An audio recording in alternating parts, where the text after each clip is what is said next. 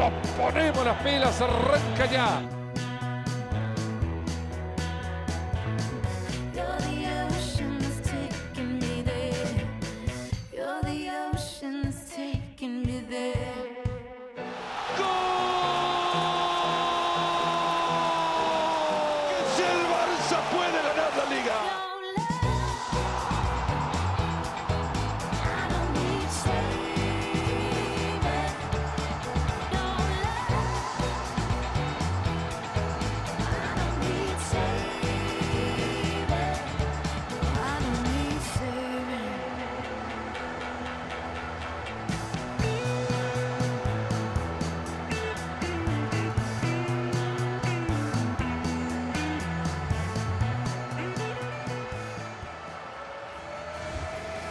¿Qué tal? ¿Cómo les va? Bienvenidos a Fuera de Juego, despidiendo la temporada 22-23 de la Liga. Aquí hemos estado todo el año en cada partido, en cada fecha, contando lo más relevante de la Liga de las Estrellas. Y aquí estamos hoy, Ciro Procuna, Mauricio y May, un servidor. Ciro, ¿cómo andas? Muy bien, muy bien, excelente. Mau. Qué gusto. Hola Ricky, Ciro, buenas tardes y fuerte abrazo para Para hacer básicamente el corte de caja, lo que nos ha dejado una temporada que terminaba ayer con el Fútbol Club Barcelona campeón. Cuatro años después, Ciro, el Barça vuelve a llevar la liga a sus vitrinas en una muy buena temporada, hay que decir, de Xavi. El Barça de las palancas, 150 millones, el Barça de Lewandowski, de Xavi, de la lesión de Pedri, de la lesión de Usman Dembélé, pero del campeón categórico, con mucha anticipación. con una muy buena temporada en liga, insistimos, ¿eh? aunque pudiera parecer que la temporada, sobre todo por la competición europea, no fue tan buena del Barça, en liga fue sobresaliente. A Champions irá el Barça como campeón, el Madrid dramáticamente segundo lugar gracias a un gol del Villarreal, el Atlético de Madrid se queda tercero también a Champions. Y la Real Sociedad, Mau, se mete el equipo de Alguacil como cuarto clasificado. Un premio muy justo para esta Real Sociedad que lleva ya eh, mucho tiempo desplegando un muy buen fútbol y que además atravesó por muchas lesiones y supo muy bien, y Manuel Alguacil, cómo seguir por el mismo camino con este A equipo. Europa League y hace rato que se habían confirmado, quinto el Villarreal, sexto el conjunto del Betis, ya hay que hablar del temporadón de los Asuna de Yago Barrasate que se termina quedando séptimo y una plaza Conference League. Viendo el festejo del Sadar se entiende la existencia de la Conference League. Pierde en categoría Ciro, el Elche desde hace ya muchos meses, el Español hacía una semana ya con ese empate en Mestalla y se sumó el Valladolid al final de cuentas. Y con una pobreza bárbara el Valladolid en el cierre, un último partido en el que tuvieron tiempo de posesión para echar para arriba, pero no dispararon a puerta. Y lo peor de todo, la rueda de prensa de Ronaldo hoy, repartiendo contra el arbitraje, contra la alcaldía, contra todos, menos con la autocrítica que correspondía por un descenso como este que sufrió. Alguna mala gestión pudo haber habido, dijo Ronaldo en la conferencia de hoy, pero habló, eso sí, del arbitraje. de- Por cierto, la posesión de ayer la comparó con el City. Dijo, ni el Manchester City tiene la posesión y el número de llegadas que nosotros, solo no supimos hacer Llegó a gol. la Le tenían que ganar al Getafe y no le pudieron ganar el partido. Lo mejor y, la- y lo peor de esta temporada que se termina, Mau, en la liga. Lo mejor y lo peor, eh, bueno, lo, lo mejor me tengo que quedar con el, eh, con el Barcelona, eh, por la forma en cómo... ¿Con todo el Barcelona o con algo en particular No, del con, Barça? con todo el Barcelona, eh, por, por cómo arranca la temporada, con tantas dudas, eh, dudas principalmente en, en su entrenador, en un proyecto que se veía muy inestable, pero que al final fue el propio Xavi el que le dio y encontró la estabilidad necesaria para este equipo y después... Sí es cierto, sin ser tan atractivo, sin ser vistoso, como de- dice el barcelonismo, pero al final los lleva a un, a un título. Porque y ganar pichichi, no es tan fácil. Más allá del pichichi, yo por eso preguntaba si con todo o, por ejemplo, con el Barça defensivo ¿no? de, de esta temporada, donde encuentra y me parece fundamenta y sustenta Sí, claro. su razón de campeón. Sí, porque tienes al Pichichi, tienes también al eh, portero menos goleado, tienes a un estupendo defensor en la persona de Araujo, capaz de frenar a Vinicius cuando hizo falta, la confirmación de alguien como Pedri, a quien extrañaron cuando se lesionó, la buena conexión que tuvo con Lewandowski, ahí queda. Lo bien que lo hace Frenkie de Jong, hay que recordar que un año atrás le estaban mostrando la puerta de salida para que se fuera al Manchester United y terminó haciéndolo muy bien cuando no estuvo lesionado. Yo me quedo con la gestión de Xavi porque de la Porta sí tengo algunas, algunos taches, de el Barcelona como entidad, pues está el caso Negreira, que para mí es lo peor de esta campaña, el caso Negreira y también los numerosos casos arbitrales de malas marcaciones, incluso con el auxilio del VAR. Sí, eh, lo peor, Mau, ¿tú con qué te vas a quedar? Lo peor con el Valencia. Con el Valencia. La agonía, al final salva la Sí, categoría. al final salva la categoría. Y, Hubo un momento y- y- ayer que estaba a un gol en Pucela del Valladolid Claro. de ser el equipo que descendiera. ¿no? Exactamente. Y solo por esa postura que asumió de manera increíble, y lo platicábamos en FC las últimas dos jornadas, Pablo Pezzolano y este equipo del Valladolid, que parecía que con el empate se sentían cómodos. Por eso no le metieron mayor presión ayer al, al- al Valencia, pero la realidad es que la gestión y lo que fue la temporada del Valencia fue un auténtico desastre. Ah. No lo merecía para el tamaño de equipo. Hablaste del caso Negreira, se espera en los próximos días ya una postura oficial de UEFA al respecto con tres posibles escenarios. ¿Ves consecuencias inmediatas para el Barcelona más allá de su título de liga, Ciro? No lo creo. tendría de que ellas está ahí. ¿no? Exacto. Pero a mí, cuando preguntaba si todo el Barcelona, a mí la falta de posicionamiento concreto del presidente me pareció penosa. La manera en la que lo manejó el señor Laporta es de lo peor que viene, que viene esta temporada. Segunda vez en la historia apenas que el mismo equipo campeón termina con el Pichichi y con el Zamora. El antecedente era el propio Fútbol Club Barcelona de la época de Guardiola, con Víctor Valdés como el arquero menos goleado y como Lionel Messi, como Pichichi lo consigue ahora con Lewandowski y con Marc-André Ter Stegen. Si hablamos de lo mejor, pues hay que hablar del equipo más destacado, los futbolistas más destacados en cada una de sus posiciones. Arrancamos contigo, Mau. Este es tu once ideal de la temporada. ¿Por qué? Con Ter Stegen, que para mí es el, el MVP de la temporada. Eh, bueno, ahora lo vamos a tocar más a detalle. ¿no? Sí, los centrales Araujo y Lenormand.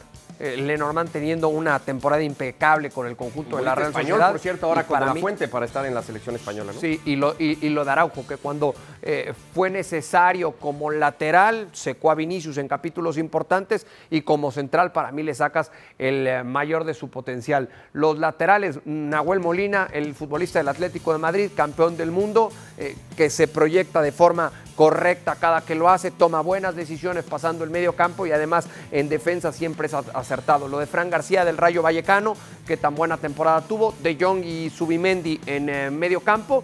Adelante Griezmann, Chukwueze, Vinicius y Lewandowski. Bueno, muchos nombres se irán repitiendo, seguramente vamos a confirmarlo. El 11 tuyo, Ciro, tu 11 ideal de esta temporada. No puede faltar Ter Stegen. Yo pongo a Militao y a Araujo en la defensa central. Creo que lo de Valde fue estupendo en esta campaña. Eh, tan es así que conocemos la historia de Jordi Alba. Nahuel Molina, coincido con Mauricio. Subimendi ahí en el centro. Frenkie de Jong lo señalaba hace un momento. Pongo a Modric. Yo sé que no fue su mejor temporada, pero me sigue pareciendo sorprendente que a su edad siga siendo un jugador así de importante para el Real Madrid. Obviamente Vinicius, ojalá algún día le caiga el 20 de lo que pierde cuando se despista, cuando pierde el control. Lewandowski no puede faltar.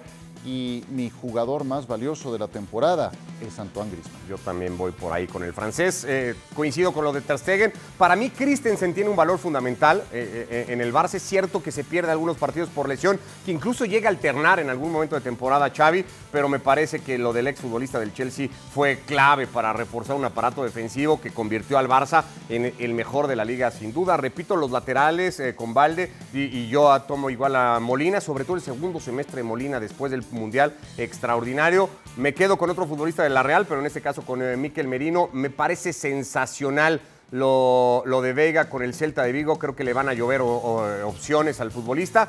Es cierto que Pedri se pierde un buen rato de temporada, pero mientras estuvo marcó una diferencia brutal. Creo que en cuanto a talento es el mejor que tiene la liga.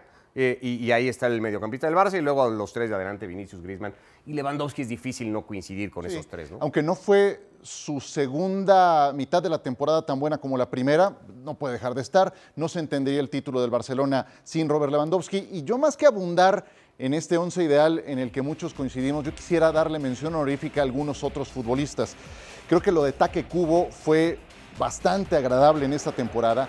Lo de Abde fue también muy bueno con el Osasuna, termina dando otro estupendo partido en el cierre. También lo de Rodrigo, o sea, ya, ya no es coincidencia que nos encontremos a Rodrigo haciendo grandes goles, teniendo muy buenas actuaciones y ni siquiera en la posición en la que mejor juega, porque la- en la- donde mejor se desempeña es por el lado izquierdo y eso lo tiene tomado Vinicius, pero cuando lo han puesto por el centro, por el costado derecho, hace lo suyo y cada vez es más... ¿Puede eh, ser la opción del Madrid de sustituir a Karim Benzema? No creo, no creo. Hay- Él ha dicho que donde más cómodo se siente es de nueve. No es el prototipo físicamente de delantero, pero él lo ha pedido. No creo. Yo, yo pienso que el Real Madrid necesita un primer actor para el eje de ataque. Década y media tuvo a Cristiano y a Benzema. Necesitan a alguien de esos niveles para. Hablando de eso, ¿se quedó muy lejos Benzema de poder ser parte de un once ideal esta temporada? Sí, se quedó muy lejos de esa versión eh, que lo llevó a ganar un balón de oro hace no mucho. Eh, esa versión ¿Tu del segundo, balón de tu oro. segundo equipo incluiría a Benzema como eje de ataque? No. ¿No? O sea, ¿no sería el suplente de Lewandowski, Benzema, en tu No. equipo? ¿Quién sería? José Lu. José Lu, suplente de José Lu desapareció al Que final. va a ser el Sí, bueno, pero la, de cantidad, de, manera, la cantidad como de goles que hizo en un equipo descendido, Segundo, segundo eso, año que es, el eso le debe, español. eh, eso lo debe de poner en un, en un escalón más arriba. Pero cuando más falta le hacía al español, y- desapareció. Y, y ojo, no lo, ha- no, lo hablo por, no lo hablo por talento, sí, desaparece también por lo que era el conjunto. Ahora, eh, no, lo hablo, no lo hablo por talento, por talento evidentemente lo de Karim Benzema tiene que estar muy, pero muy por encima. El problema es que todas las lesiones y, las interrupciones que tuvo Karim Benzema, el no lograr la regularidad, me parece que le terminó por afectar. ¿Te deja un- una sensación de decepción la temporada de Benzema en ese sentido y por donde venía Benzema en la de Balón de Oro? ¿O más de realidad de en el momento en el que está Karim Benzema, en la edad en la que de un poco se confirma con su salida hacia la Liga Árabe? ¿Con Yo qué te quedas? Lo que siento es que era muy difícil replicar lo del año anterior. Lo del año anterior fue impecable. O sea, el balón de oro no podía estar en mejores manos que en las de Karim Benzema. Entonces, replicar algo semejante sin tener un suplente de garantías que de repente entrara al quite cuando él estuviera o lesionado o medianamente en disposición de hacerse a un lado, creo que le termina también impactando. Esa planeación también fastidia en parte a Benzema. De los mejores once a los futbolistas más valiosos de la temporada, parece que está entre estos. Difícil pensar que pudiera haber alguno más, pero bueno, vamos a repasarlos y a elegir. Ya tanto Mauricio como Ciro han dado a sus candidatos 23 goles en la temporada para Robert Lewandowski. No son los registros goleadores que acostumbró en el Bayern Múnich, pero sí suficientes, Mau, para levantar el pichichi. Lo había encaminado de muy pronto. Se les acercó Benzema en algún momento de temporada, pero fue muy dominante el polaco en ese sentido. Sí, lo, lo- lo hacen ver eh, como si fuera cualquier cosa esa cantidad de goles, pero la realidad es que se necesita de un talento y de una capacidad como la de Robert Lewandowski. Más allá de lo que perdió, sí, al final me parece que lo tenemos que poner dentro de los mejores de la temporada.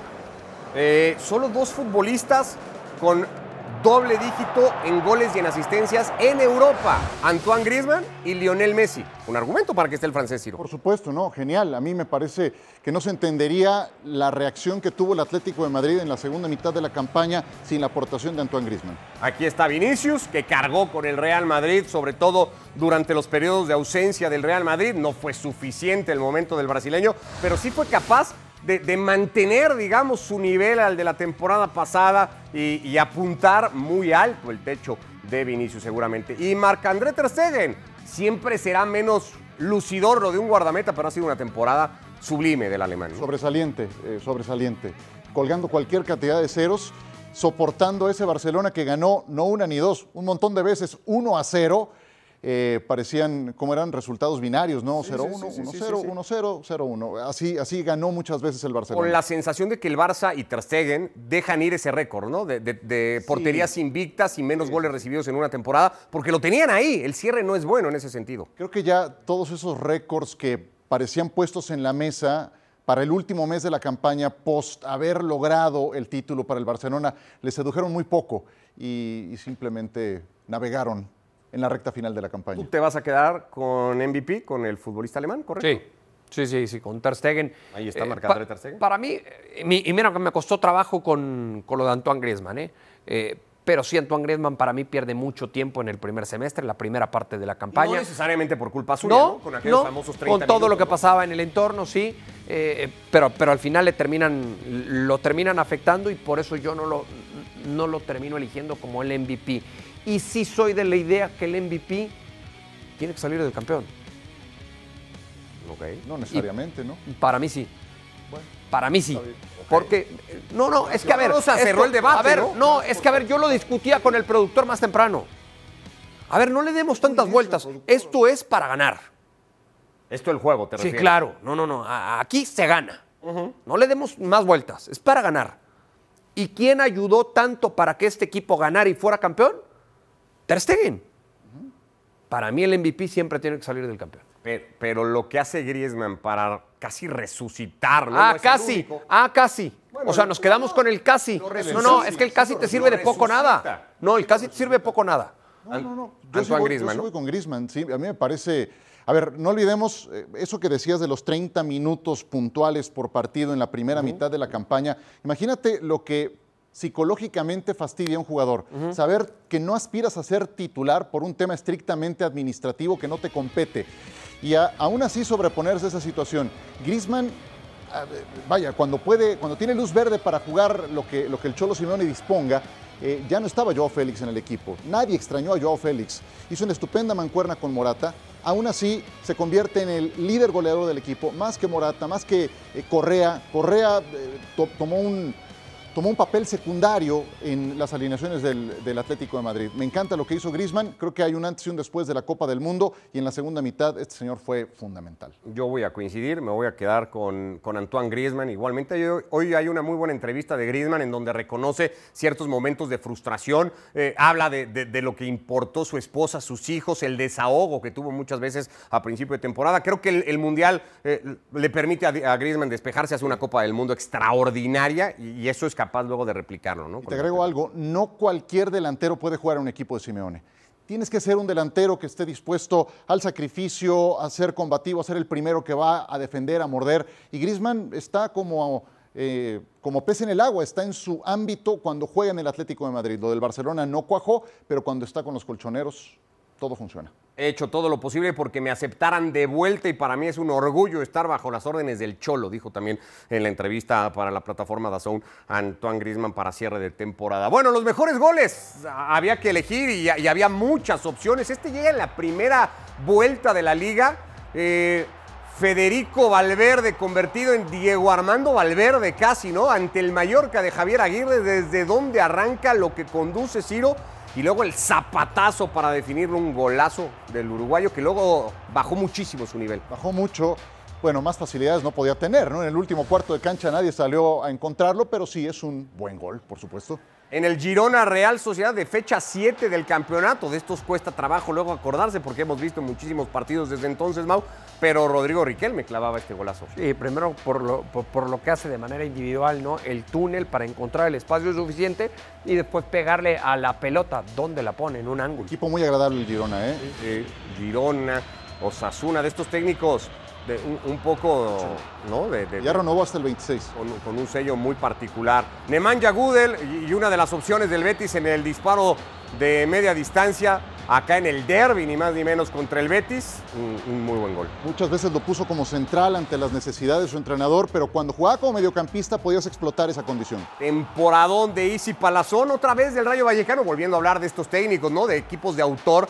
Ahí está el de Iraola. Es cierto que vuelve a caerse, no tanto como la temporada pasada, no tuvo que preocuparse por permanencia, pero este es un jugadorazo, ¿no? Sí, que pudo haber estado o que puede estar fácil en un once ideal, ¿no? De lo que fue la Y temporada. en esto que hablaba Ciro de- de- del once alterno, a lo mejor ahí se cuela Isi Palazón. César Montes y qué semestre fue a tener a Barcelona, una lástima lo que le pasa al mexicano con el español, qué pedazo de gol hacia aquí en el, Villa- en el Villamarín. Hizo tres goles, uno fue un remate con la cabeza fabuloso, otro esta chilena, y le anularon uno que pudo representar la salvación o al menos mantenerse con vida en ese penúltimo partido en Mestalla. Que Era yo no veo 1-3. falta en aquella jugada. ¿eh? En ningún Ah, caso. ningún en momento. Ningún caso. Ahí los timaron. Por eso te decía que el arbitraje fue un desastre. Sí, Gil bueno. Manzano, de las cartas más fuertes del arbitraje, fue el que sancionó esa falta. El Español, el Valladolid, eh, el Cádiz en algún momento impugnó también un resultado y un partido a lo largo de la temporada. Fueron muchos equipos, es un tema que va a tener que atender la liga necesariamente. ¿Cuál de estos es el mejor gol de la temporada? Yo me quedo con este.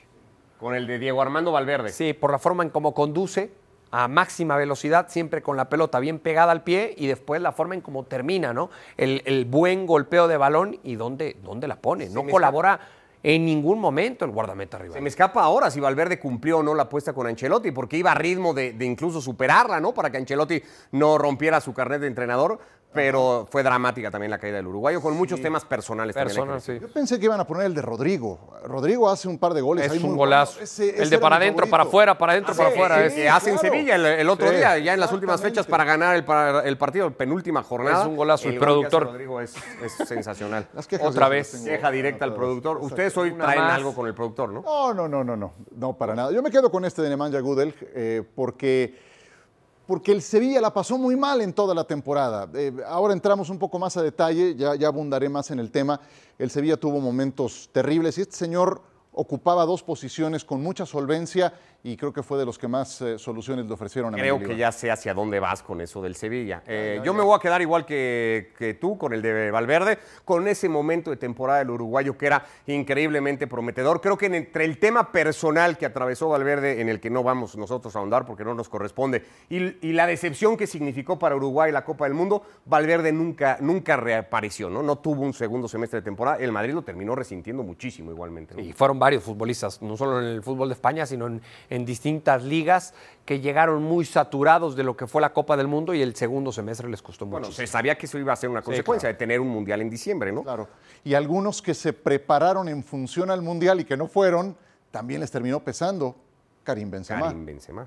Sí, por ejemplo. eh, El, ejemplo más claro de todo esto. ¿no? Bueno, eh, hemos elegido solamente futbolistas, goles y demás, pero la temporada ha estado marcada también por el trabajo de algunos de los entrenadores. Evidentemente ahí tiene que estar el campeón, Xavi Hernández, con un trabajo sobresaliente, y Manol Alguacil. Le costó trabajo los primeros meses del año calendario, ahora enero, febrero, perdió o dejó de ganar muchos partidos en casa, empató varios de ellos, perdió algunos, concretamente con el Valladolid, por ejemplo. Parecía que podía peligrar pues- el, el puesto Champions. Temporadón de Yago Barrasate y de los Asuna, lo mete veintitantos años después a Europa y además lo llevó a una final de Copa del Rey. Ahí está José Luis Mendilíbar y aquí sí hablamos de una resurrección absoluta del Sevilla y el Cholo Simeone.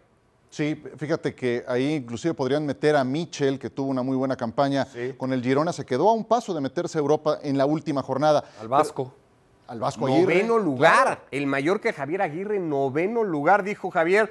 El equipo sobrepasó las expectativas que había. ¿no? Porque no le sobra nada al Mallorca. Es un equipo muy justo y aún así eh, se salvó con mucha anticipación. Hablando de salvarse, yo me tengo que ir con José Luis Mendilibar. Supongo que alguno va a poner a Xavi, pero quiero abrir juego con un caso como este, que llegó a ser extremo. Dos meses y medio atrás, este equipo estaba a dos puntos del puesto anterior al descenso. Llegó Mendilíbar, era un caos el equipo, no le entendían a Jorge Sampaoli.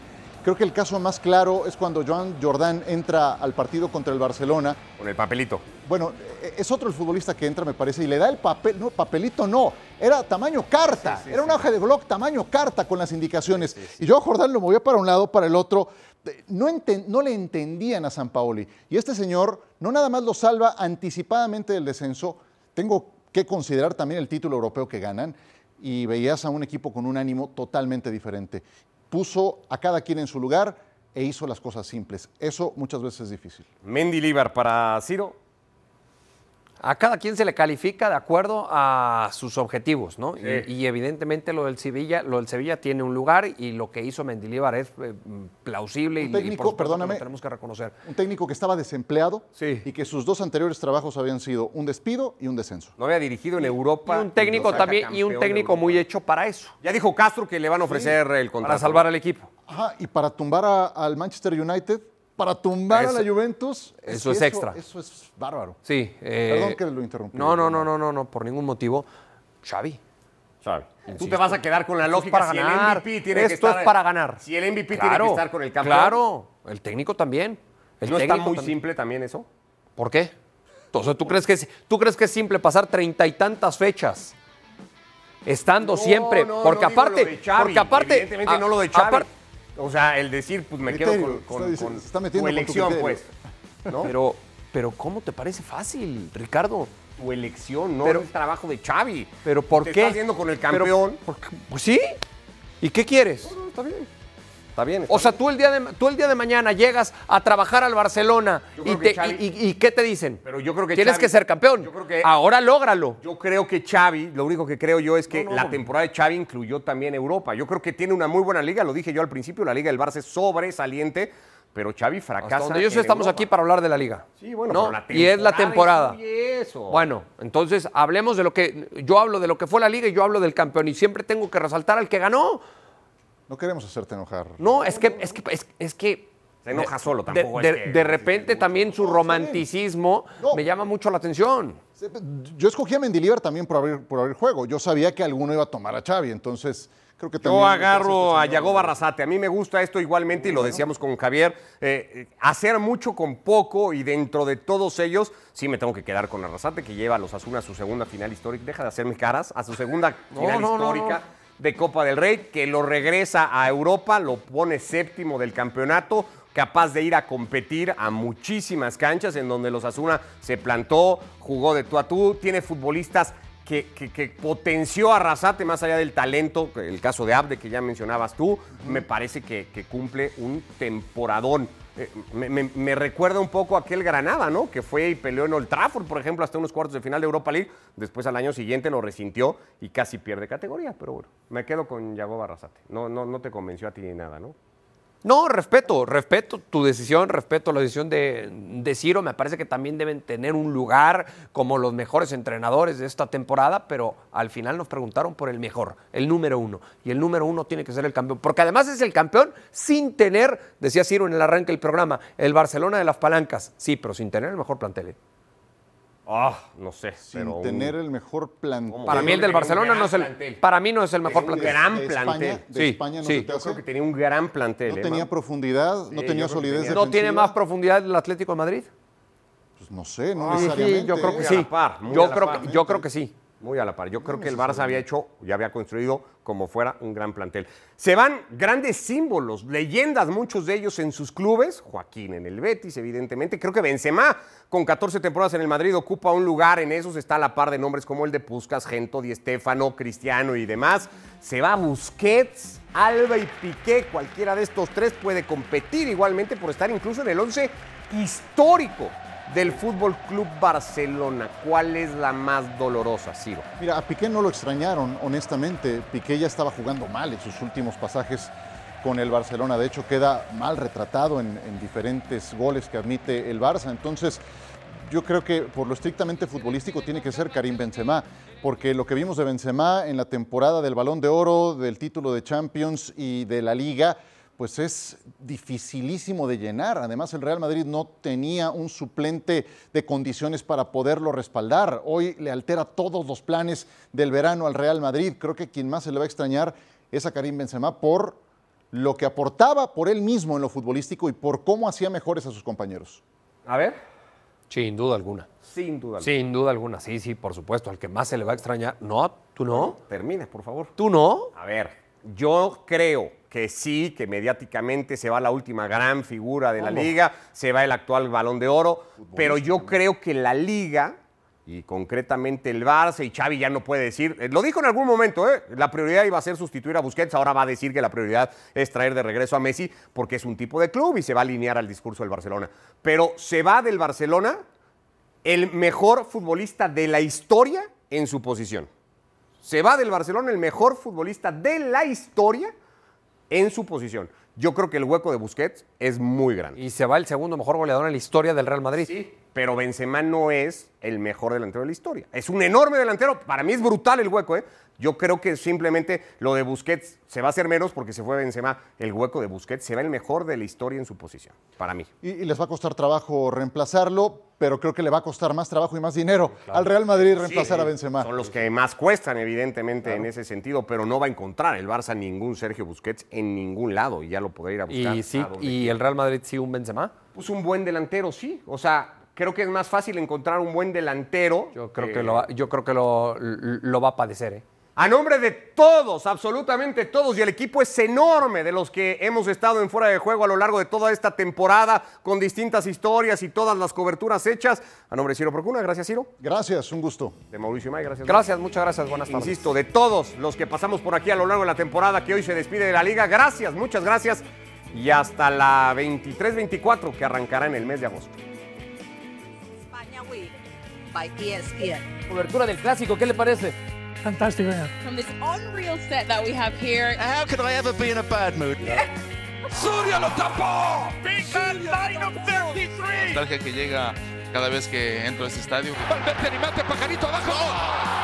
Es un golpe en la mesa fuerte de este Real Madrid. The best way is to win and win and win. You felt that there was a vulnerability about them. You can't work out what it is.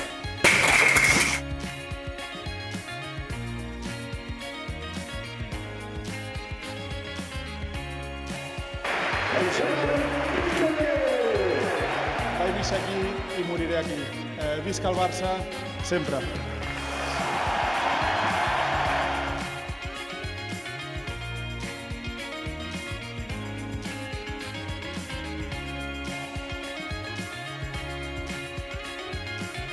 Señoras y señores, Barcelona are back. They are the champions of Spain.